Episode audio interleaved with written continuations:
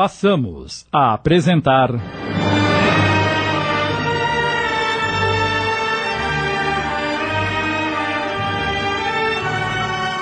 A Jornada, inspirada na obra de Lina de Alexandria, minissérie de Sidney Carbone.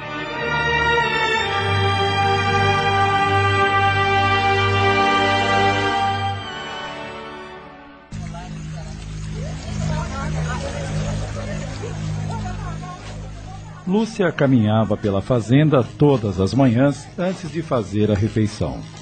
Gostava de ver os escravos em sua labuta e pareciam não se cansar nunca. Trabalhavam como formigas, jamais se atrapalhavam. Quando o sol começava a esquentar, podia ver a pele negra a brilhar como grandes diamantes. Era como seus pais o chamavam: grandes pedras preciosas de onde vinham sua riqueza e sua enorme paixão. Todos os dias, ele conversava com o capataz para saber de seus escravos se tudo estava bem. Sabia que não era o bastante para aliviar a dor da escravidão, mas também sabia que, se ali não estivessem, estariam nas mãos de outros que poderiam não ser tão benevolentes.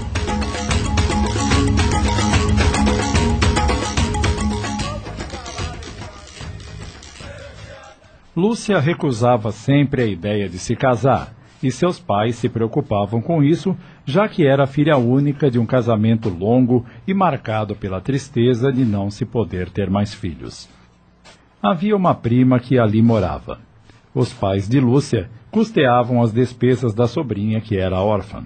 Tratava-se de Isabel, uma moça ambiciosa, não se conformava de estar em segundo plano, sabia que nada herdaria de seus tios e se isso acontecesse, seria somente um prêmio de consolação. Seus pais nada deixaram a ela ao morrerem. Era bem tratada, viajava, estava sempre em grandes festas, mas sabia que os olhos de todos se voltavam para a filha do fazendeiro. De repente, Lúcia cessou a caminhada e disse para si mesma: Vou voltar para casa.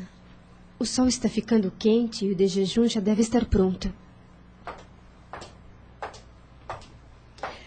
Ô, oh, sinhazinha, demorou para voltar do passeio hoje. Eu já ia chamar. Estou morrendo de fome. Sente que eu vou servir. O que a sinhazinha quer primeiro? Café com leite. Sabe, sinhá, ouvi vosso pai dizer que vai até a cidade amanhã para pegar umas coisas que vêm do porto. E o que tem isso de mais? Quem sabe ele não convida a sinhazinha para ir com ele? Deixe de ficar imaginando coisas e vá preparar os meus ovos quentes. Espere só um minuto.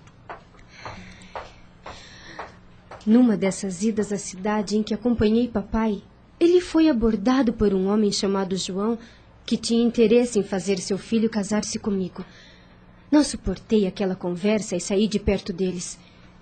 Será que essa viagem tem a ver com aquela conversa? Não! Não quero me casar contra a vontade. Papai jamais me obrigará a isso.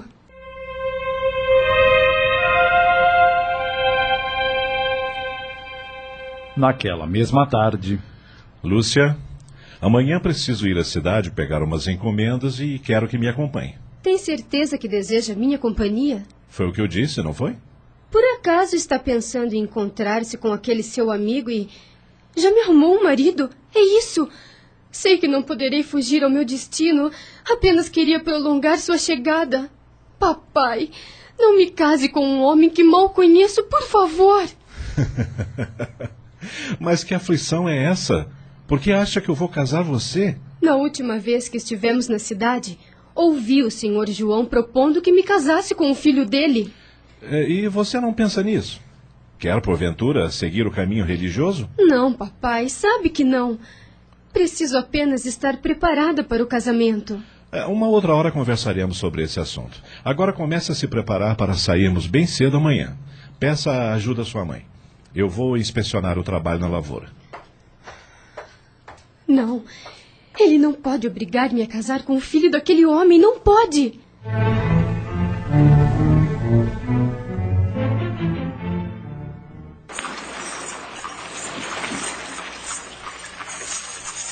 No dia seguinte, antes do sol nascer, já estavam na estrada. Lúcia Não sabia ao certo por que seu pai a estava levando. Sua mãe não lhe dissera nada, alegando saber tanto quanto ela. Como mamãe pode ser tão infeliz? Sempre com aqueles olhos tristes e doentes que parece que vão se quebrar. Todos a tratam com muito cuidado. Muitas vezes ela até se aborrece com isso. Lúcia era diferente da mãe. Gostava de tocar piano, vivia cantarolando, recitava versos apaixonados que decorava de tanto que os lia. Não ia a tantas festas, nem fazia longas viagens como a prima Isabel, que ora se encontrava em Portugal.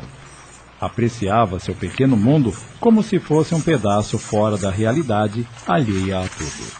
Muitas vezes ouvia falar de um outro mundo real e exterior e sentia muita tristeza.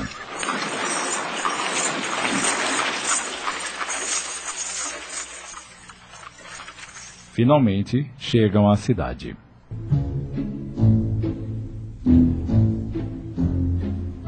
Enquanto o senhor Antônio providenciava a retirada de suas encomendas e tratava de negócios com pessoas importantes, Lúcia percorria as ruas da cidade admirando as pessoas e as pequenas lojas. Foi quando ouviu uma voz atrás de si. Lúcia, minha querida amiga! Ela voltou-se e. Ana! A jovem aproximou-se e ambas abraçaram-se alegres. Como você está bonita! Bonita eu? Jamais compararia minha beleza à sua. Quando você chegou? Há menos de duas horas. E onde está sua mãe que não a vejo? Ela não veio. Viagens longas a cansam muito. Ah, que pena. Vamos até a minha casa para tomarmos um chá. Sinto, Ana, mas é impossível. Assim que papai resolver uns negócios, voltaremos para a fazenda. Tão depressa? Sabe que são três horas de viagem e pretendemos chegar antes do anoitecer. Mas eu tenho tantas coisas para lhe contar. Sabe que não confio em mais ninguém, não é? Sei. Mas logo Isabel estará retornando de Portugal e então poderei passar uns dias com você, já que ela fará companhia aos meus pais. Então vou torcer para que ela volte logo. Lúcia? Ah, é o papai. Está na hora de retornarmos. Me dá um abraço, Ana. Até breve, querida. Eu vou ficar lhe esperando, hein? Ana afastou-se e Lúcia foi ao encontro do pai, que estava acompanhado de um rapaz. É, filha, eu quero que conheça o doutor Henrique. Henrique, esta é minha filha, Lúcia. Muito prazer. Como vai, senhor? Estou realmente encantado. Já viu me falado de sua beleza, mas definitivamente os comentários ficaram aquém da realidade. Fico grata. Mas sei que o senhor está sendo gentil por estar perto de seu benfeitor. Senhorita Lúcia, falo a pura verdade. Henrique segurou a mão da jovem e deu-lhe um leve beijo. Em seguida, sorriu para ela como se quisesse tocá-la apenas com o olhar. Lúcia puxou a mão trêmula e se dirigiu ao pai. Já podemos ir, papai? Sim, já acabei tudo por aqui. Como? Nem foram conhecer o meu consultório. Assim fico ofendido, senhor Antônio, pois foi o senhor quem mais contribuiu para o feito. Como vai partir sem ao menos conhecer sua obra? é, caro doutor Henrique, o senhor conhece essas mocinhas, não sabem esperar. É, ficaremos mais à vontade quando nos encontrarmos em outra ocasião. Mas a senhorita poderá vir conosco. Ficarei muito satisfeito com a sua opinião. Sinto, doutor Henrique, mas não vejo no que poderei ajudar. Sei pouco sobre médicos e consultórios. Poderá ao menos verificar se o lugar agrada aos olhos. Assim ficarei tranquilo em saber se as pessoas se sentirão à vontade ao virem se consultar.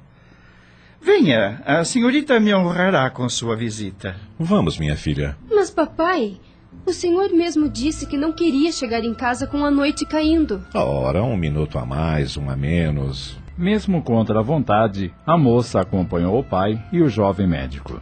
Assim que entraram no consultório, ela olhou, mas nada falou. Sentiu-se estranha, como se por algum motivo não gostasse daquele homem. Percebeu seu olhar furtivo, exageradamente gentil.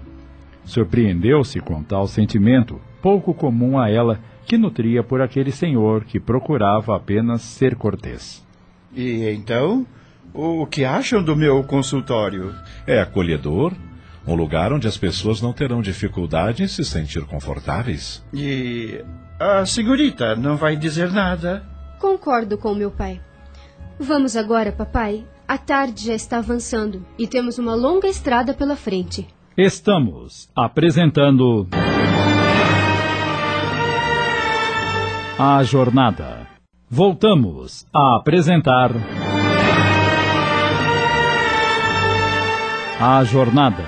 Minissérie de Sidney Carbone.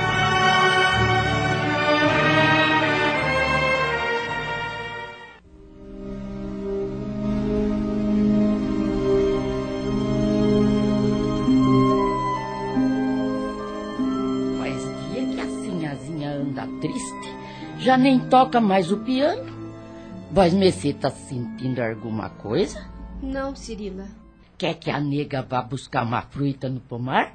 Uma pera, uma banana, uma maçã? Não. Talvez a sinhazinha esteja querendo um doce. Se tiver, só pedir que a nega faz. Só quero ficar sentada aqui na varanda pensando na vida. A sinhazinha tá estranha desse jeito desde que foi na cidade com o vosso pai. Estranho é você achar que eu não posso ficar quieta no meu canto.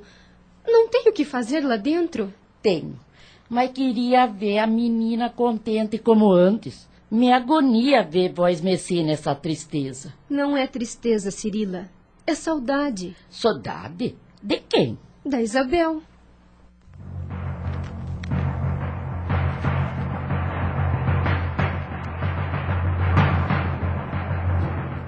Um mês depois, Isabel estava de volta cheia de novidades.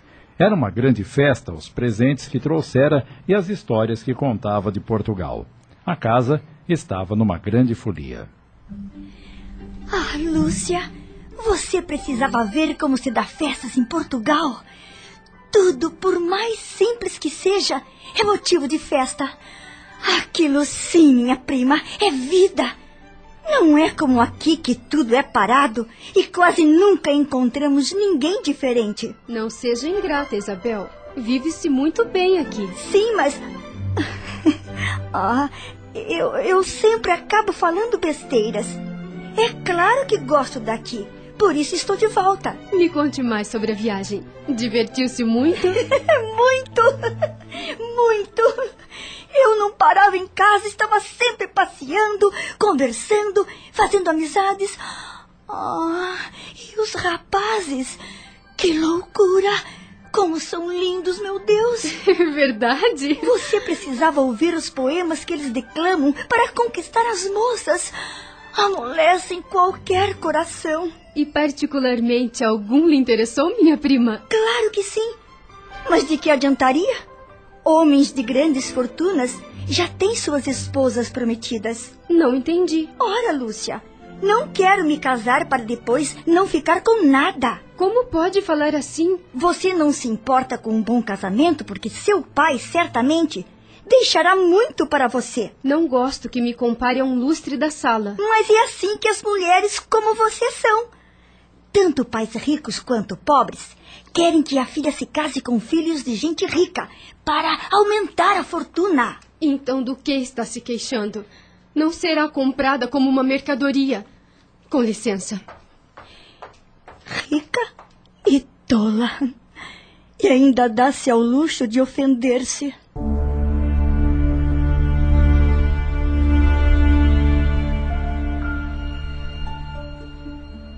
Lúcia, ainda magoada, pôs-se a caminhar pela fazenda, refletindo sobre as palavras da prima. Por que Isabel sempre tem que falar sobre a minha herança? Entendo que é bom ter conforto, mas não me vanglorio por isso. Pelo contrário, vejo tanta pobreza quando vou à cidade. Pessoas que por diversos motivos perdem a fortuna de um dia para o outro, uns com jogos, outros com mulheres, sem falar dos infortunados escravos. Caminhou quase sem destino, sem se preocupar onde iria ao certo. Quando percebeu, estava na senzala. Às vezes ia até lá para ver as crianças ou ouvir as mulheres com suas melodias tristes, cantadas muitas vezes por sentirem saudades de seus filhos que lhes haviam sido arrancados quando elas foram presas em sua terra natal.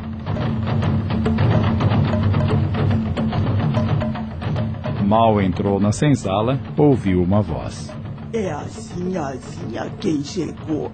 Como sabe que sou eu, mãe preta? Pelo perfumezinha. Sinto o cheiro das rosas do alvorecer.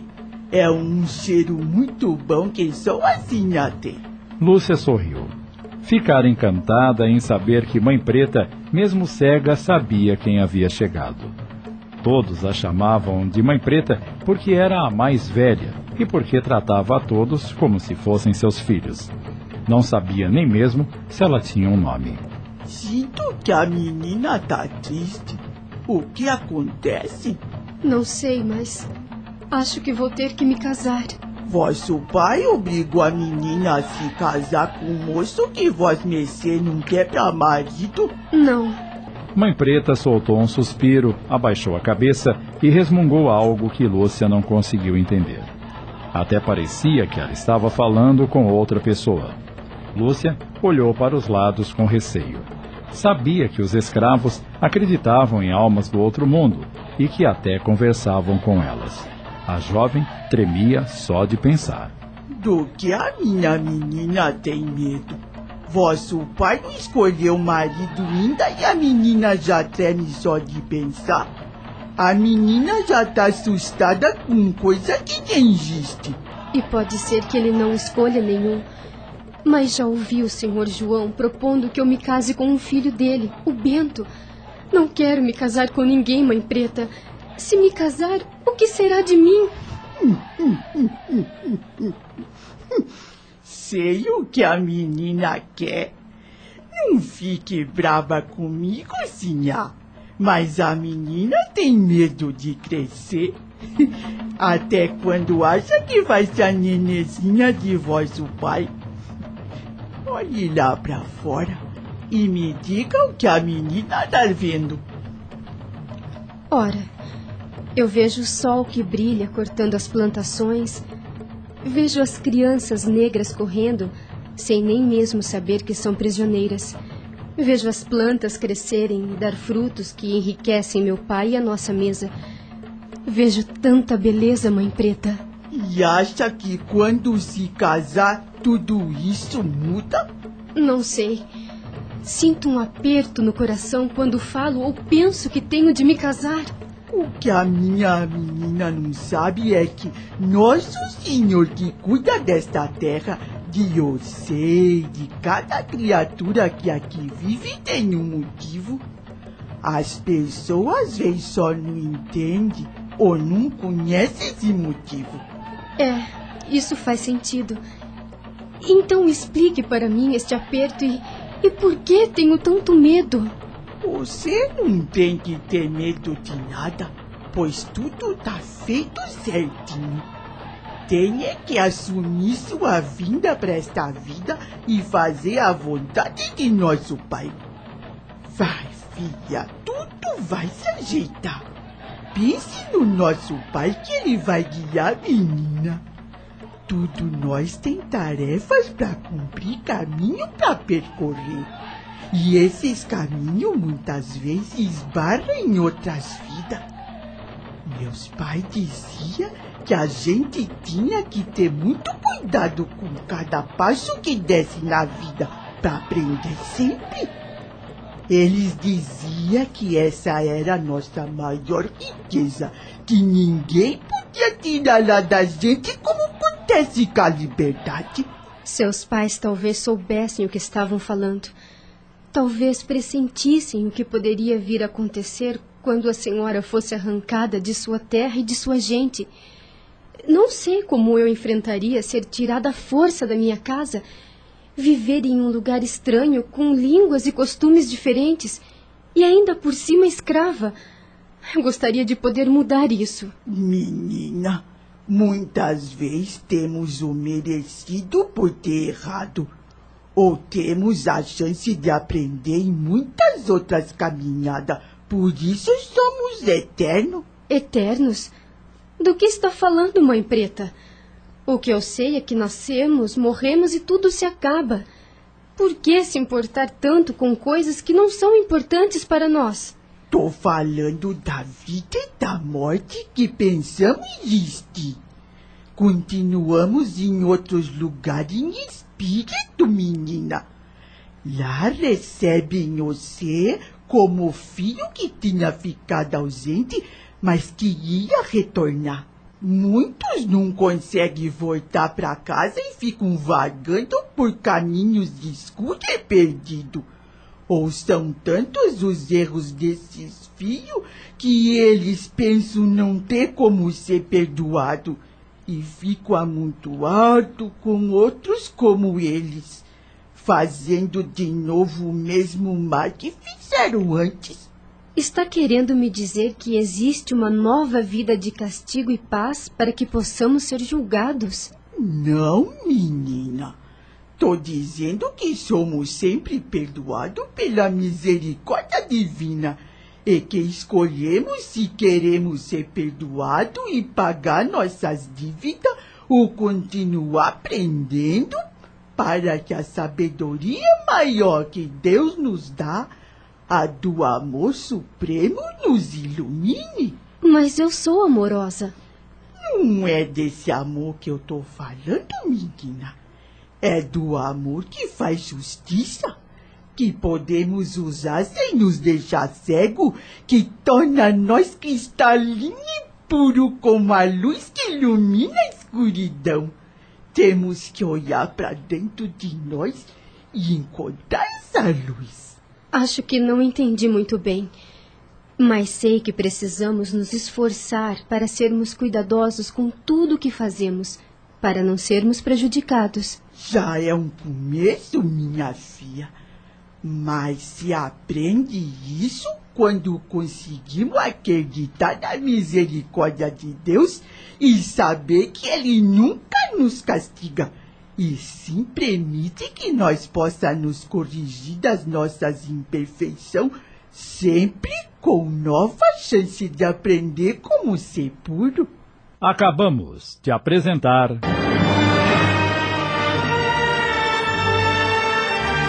A Jornada, inspirada na obra de Lina de Alexandria, minissérie de Sidney Carbone em 25 capítulos.